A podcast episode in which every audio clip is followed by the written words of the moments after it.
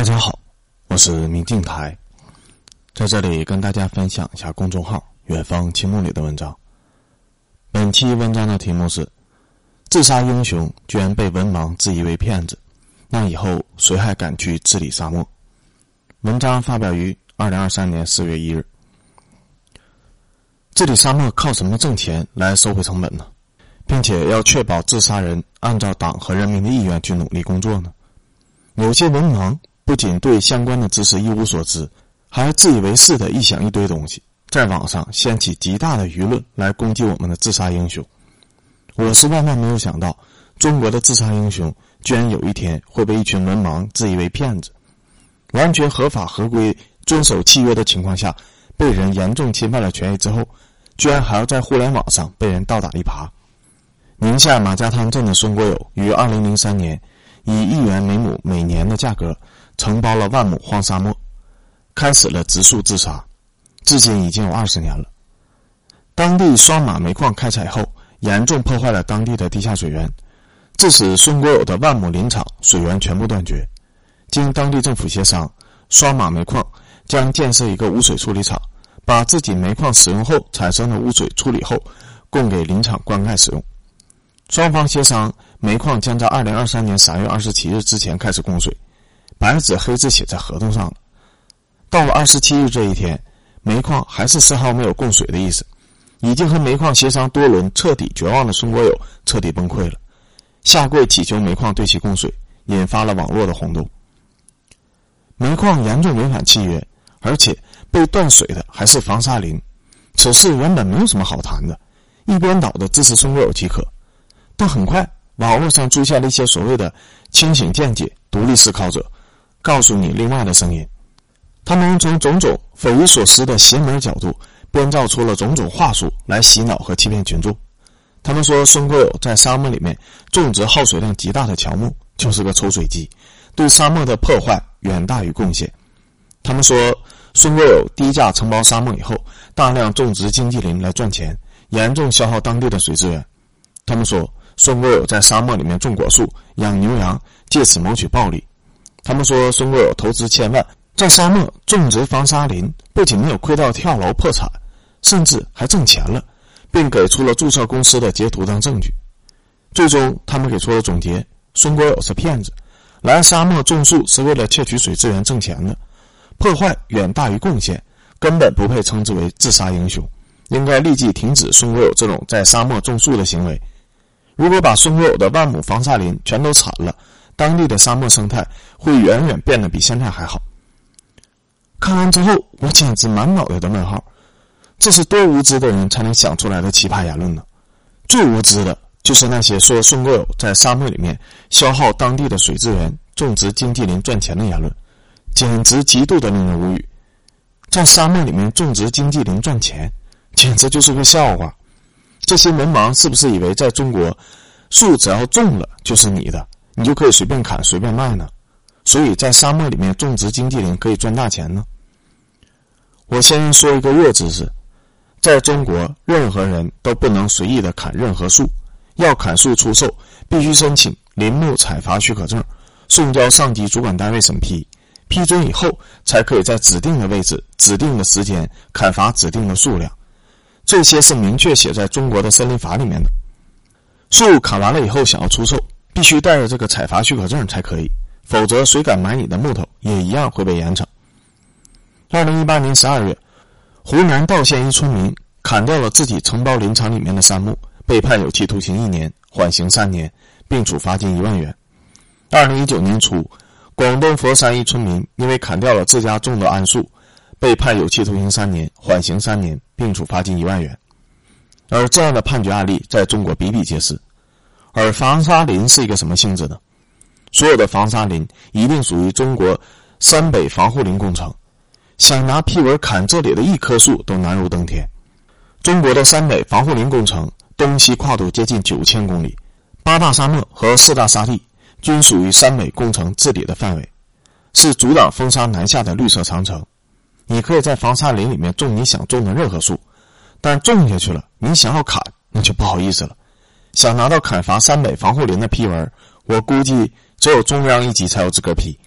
任何地方的林业局都不可能有胆子出这种批文。三北防护林里面，除了枯死和病死的个别零星的树可以审核以后砍倒，原地重种，其他的树是一律不准砍的。至于销售赚钱，那就是做梦。因为就算你偷偷的砍了这些防护林，你也卖不出去，没有任何的商家敢收。谁敢砍三北防护林，谁就会被警察送进局子；敢买的人一样会被送进局子。所以，散播所谓的孙国有低价承包了沙漠、种商业经济林、谋取暴利的言论，简直不能用文盲和无知来形容，只能说是无耻。因为整个中国所有的三北防护林，只为了防沙自杀而生，就不存在商业经济林这种说法。费尽千辛万苦才在沙漠种活一棵树来防风固沙，当经济林给砍了重种，有毛病啊？要种经济林，干嘛不去降雨量充足的地方呢？有本事你去申请一个批文，砍一亩三百防护林，给我开开眼。我看你去哪里搞这种批文。还有些人说孙国友不应该在沙漠里面种植耗水量大的乔木，因为这个东西就是抽水机，对沙漠的破坏远大于贡献。然后这些人说，我觉得应该种这棵树，种那个树，这些树才是最适合沙漠的。您这树好懂啊，请问您是哪个大学林业专业的毕业的？从事林业研究几年了呀？对林业发表过什么研究成果呀？您说乔木在沙漠里面就是抽水机，对环境的破坏远大于益处。那么，请问，一亩乔木每年消耗多少水资源，又能保持多少水土，减少多少水资源的蒸发和浪费呢？您不会什么数据都没有，也没有做过任何研究，完全凭个人的想象得出所谓沙漠里面种乔木当防护林是在破坏环境这一结论吧？什么样的树种最适合用来当防护林？什么样的树种最有利于保持水土？在什么地区应该种什么树？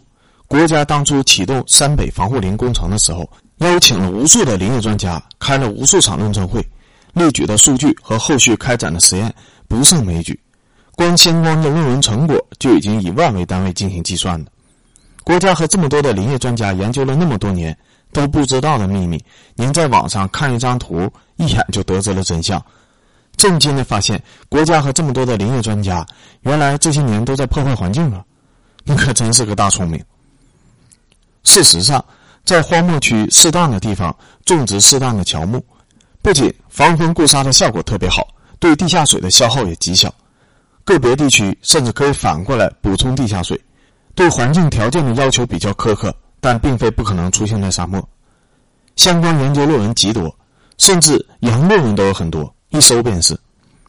当然，这些拍脑袋的文盲喷子是肯定不会去搜论文的，你就是摆在他面前，他们都不会去看。而复杂的论文也影响阅读，所以我就用一个更简单的逻辑来证明这个事儿。即便假定孙国有是一个自私自利的人，完全从个人赚钱和个人私利出发，那孙国有。也会种植耗水量最低、最易在沙漠里面成活的树种。你有没有想过一个简单的问题：如果山北防护林完全不允许砍伐出售，那自杀人靠什么活下去呢？网上那些文盲说靠种植商业经济林、靠养殖牛羊和果树赚钱，在山北防护林区种植商业经济林这种笑话，我刚才已经给大家辟谣了。现在给大家辟谣第二个。也就是自杀人靠在沙漠里面养牛羊和果树赚钱，这也是一个天大的荒谬笑话。有人说孙国承包沙漠的价格特别低，一亩地一年才一块钱，用这么低廉的价格承包下土地养殖牛羊和果树，那肯定是发大财啊！完全是个想当然的文盲。那我问你，在中国其他的林区承包林场，国家政策也是允许你在林场里面养殖牛羊和果树的。你知道在江南水乡里面承包林场一亩地一年多少钱吗？你不会连这个数据都不知道吧？不知道你喷个什么呢？在中国承包山林种树，一亩地一年的承包费用是五十到二百元之间，越偏僻的地方越便宜，而再偏僻的地方也没有荒漠地带偏僻啊。当然这还没完呢，因为如果这个山林的土壤里面含有石头，种植困难，那租金会降低到十五到十六元每亩每年。湖南地区降雨充沛，这地方的寒石荒山承包费用是一亩一年十五元。荒漠地区是个什么情况？那不仅是寒石，而且到处都是沙，种树需要外运营养的土填进去才能成活。湖南目前正在承包中的寒石荒山，再烂的地方都比荒漠地区要强，一亩地一年降到了十五块才有人愿意包。孙国友承包荒漠的费用确实一亩地一年才一块钱，但换到湖南去承包山林，一亩地一年也就多十四块钱而已。我都投入巨资养牛、养羊、养果树了，一亩地一年我差你这十四块钱吗？你知道买小牛一头要花多少钱吗？光那个天然降雨，光那个便捷的运输条件，仅这些就远远超过了那十四元，所以根本就没有人会专门承包沙漠。养牛、养羊、养果树，脑袋被驴踢了都不会这么干。全中国所有的防沙人一般都会养点动物、养点果树，那是因为他们常年驻扎在那里照看防护林，顺手养一点贴补家用而已。如果专门为了挣这个钱，随便去南方任何的地区承包山林，都比在大西北承包沙漠要强得多。既然防沙人不靠种植商业经济林赚钱，也不靠养殖赚钱。那他们靠什么赚钱？靠种防沙林赚钱呢？他们就是防沙人，本职工作就是种防沙林，当然靠种防沙林赚钱了。这就回到了开头的那个问题：治理沙漠靠什么挣钱来收回成本呢？并确保自杀人按照党和人民的意愿去努力工作呢？我们启动三百防护林工程，种树的目的是为了防沙，所以一切都应该围绕防沙治沙这个目标。想要种植经济林。你可以去南方的水乡，想要搞养殖业，你也可以去南方水乡，犯不着跑山北防护林这里来。为了确保防沙人严格执行党和人民交付给他们的防沙任务，国家会给在山北防护林区种树的人以补贴，用这个钱来让他们收回成本，并获得适当的利润。按照国家相关的规定，乔木林每亩每年补助两百元，宁夏地区的灌木林每年每亩也是补助两百元。这个规定详见于财政部关于印发《中央对地方专项转移支付管理办法》的通知。这是二零一七年一月一日开始执行的，之前也有补贴，金额比这个少而已。这个是根据通胀的水平和国家的实际需要逐次增长的。你种下的树，你自己没有权利砍，想砍必须申请国家批准，因为国家要保护森林、保护环境。但作为补偿。国家会给你种下的树以补贴，每年每亩两百元，用这个来换你在无法砍树的前提下还会积极种树。所以，防沙人的收入基本上全靠国家补贴。种下并成活的防沙林越多，那么收入也就越高。所以，收入按亩计算。国家和人民的目的就是以极低的成本让沙漠长期的保持绿化，防沙林能一直活着就行。而在这样的补贴制度下，防沙人的目的也是以极低的成本让这些防沙林活着就行，双方的利益完全一致。一亩地一年补贴两百元，是不是有点少呢？那要看你承包了多少沙漠了。孙国友包下的沙漠约合两万亩，目前共种活了一点五万亩的防沙林，还有五千亩正在努力。以孙国友种下一点五万亩的防沙林，每亩每年补贴两百元计算。那孙国友每年可以从国家拿到的补贴为三百万元，你觉得一年拿三百万的补贴有点多吗？请记住，孙国友是自杀英雄，是自杀自到了上央视的极个别人物。这样的凤毛麟角的顶级自杀人，一年才能拿到三百万的营收。你随便一个行业干到能上央视报道的这个程度的零头，年营收都远不止三百万。注意，这三百万只是营收，并不是利润。要扣掉工人的工资，扣掉巨大的水费电费，扣掉每年购买树苗的钱，剩下的才是孙国友一家三口常年驻扎沙漠，而且投入千万本金才能得到的利润，而且需要负担防沙林死亡以后营收断绝的风险。和做其他的投资或者生意相比，真的是回报惊人吗？一般的防沙人一年扣掉各种成本，能到手的净收入能有个二三十万就不错了。还要负担各种亏本的风险，还要常年驻扎在沙漠与世隔绝，所以愿意承包沙漠干防沙人的其实很少。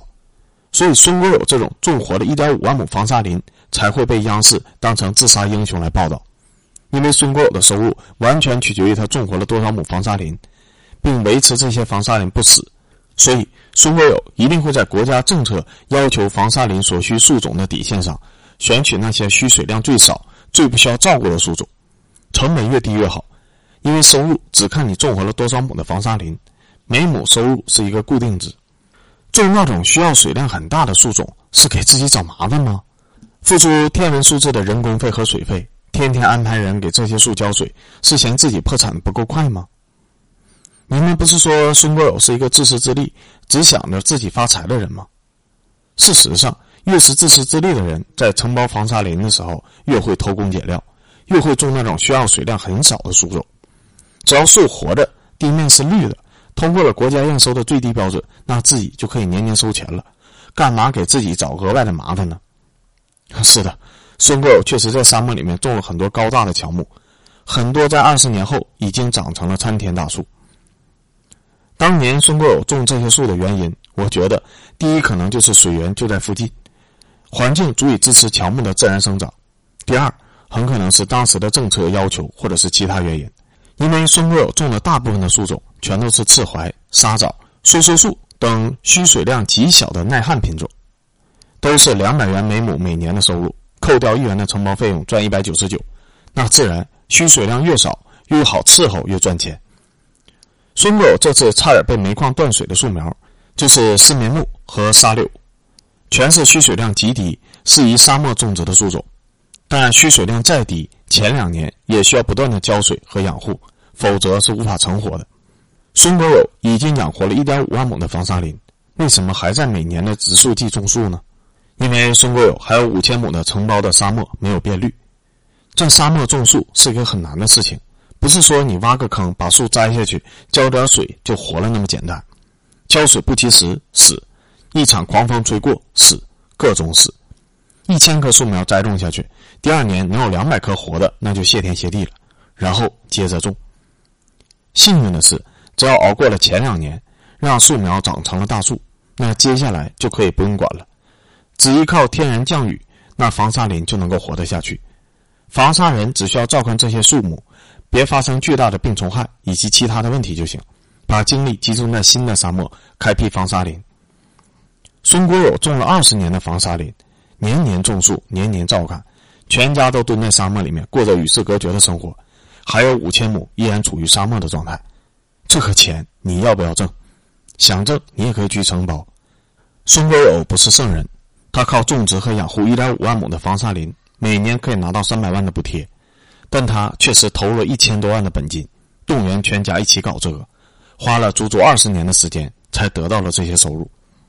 在所有的防沙人里面，有这些本金做这个事情的，有这个魄力敢这么干的，还肯足足吃二十年的苦，屈指可数，全国都数不出几个人来。而孙国友也确实把一点五万亩的沙漠变成了森林，为国家山北防护林工程做出了巨大的贡献。所以。央视称孙国友为自杀英雄，有问题吗？那我们现在重新回顾一下整个事件的来龙去脉。孙国友包下了两万亩的沙漠，他的合同是合法合规的。孙国友种下的一点五万亩的防沙林里面的树种是完全按照相关的法律法规的要求去种的，国家审核以后给予发放了两百元每亩每年的补贴。孙国友的这些防沙林没有任何的违法行为，完全遵照法律和法规，遵守合同契约。反观断水的煤矿那一方，各种先建后批，各种破坏当地环境，违法违规的行为一箩筐，都是遭到国家处罚以后公示的那种。早在二零一四年就违规排污，毁掉了一千亩的防沙林。山北工程的防沙林呢，足足一千亩啊！再拿这次断水的事件来说，双方约定好了，最迟于三月二十七日向防沙林供水，白纸黑字写在合同上的。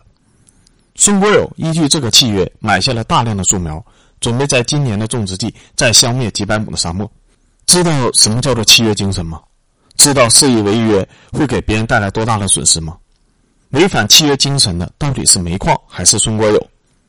那些口口声声说孙国友是骗子、是坏人的所谓的独立思考者，请列举孙国友按照国家要求在沙漠种树的行为违反了中国哪条法律法规？违反了他和别人立下的哪条契约？一个完全合法合规、极其尊重契约精神的自杀英雄，屡次被人侵犯权益，屡次被人违反契约，最后被迫跪地求饶，然后居然还能被在网络上的一些人为了博眼球、博流量，拿一些根本站不住脚的东西，反过来指责自己是骗子和坏人，简直就是荒谬，完完全全的舆论歪风。你们这么干，良心哪儿去了？把一个冤屈至此的自杀英雄往死里面诋毁，往死里面捅刀子，那请问以后中国谁还敢承包沙漠种植防护林呢？靠那些说可以在沙漠里面种植商业经济林赚大钱的人，靠那些说可以在沙漠里面养牛养羊养果树赚大钱的人吗？把防沙林交给这些人，中国的沙漠要不了几年就能反推上千里。我评判一个人一个事，不以法律法规为基准，不以合同契约为基准，难道以你们那张不靠谱的破嘴为基准吗？谁合法合规，谁遵守合同和契约，谁对中国的环境做出了切实的贡献，我就应该支持谁，保护谁。中国治理沙漠不容易，请别让人为制造的网络黄沙淹没了我们的山北防护林，那可是守护我们所有人的绿色长城。